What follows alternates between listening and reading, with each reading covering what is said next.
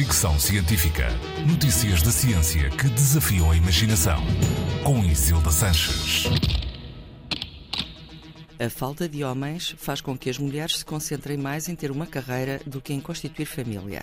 Esta é a conclusão de uma série de estudos publicados no Journal of Personality and Social Psychology que examinaram o papel do rácio de género no planeamento familiar e escolhas de carreira das mulheres. Os investigadores usaram dados históricos e de experiências de laboratório para perceber como os dados demográficos influenciam as escolhas ou os caminhos seguidos pelas mulheres.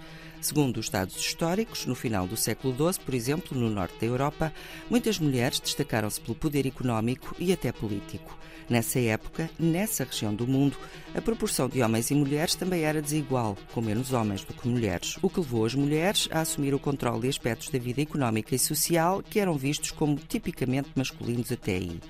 Os estudos de que hoje falo foram feitos nos Estados Unidos, onde há mais mulheres do que homens, e revelam consistentemente que a falta de homens disponíveis para manter relações ou casar faz com que as mulheres concentrem os seus esforços na carreira.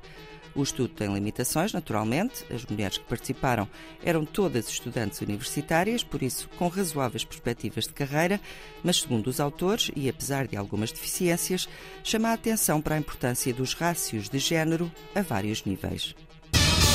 Fricção científica.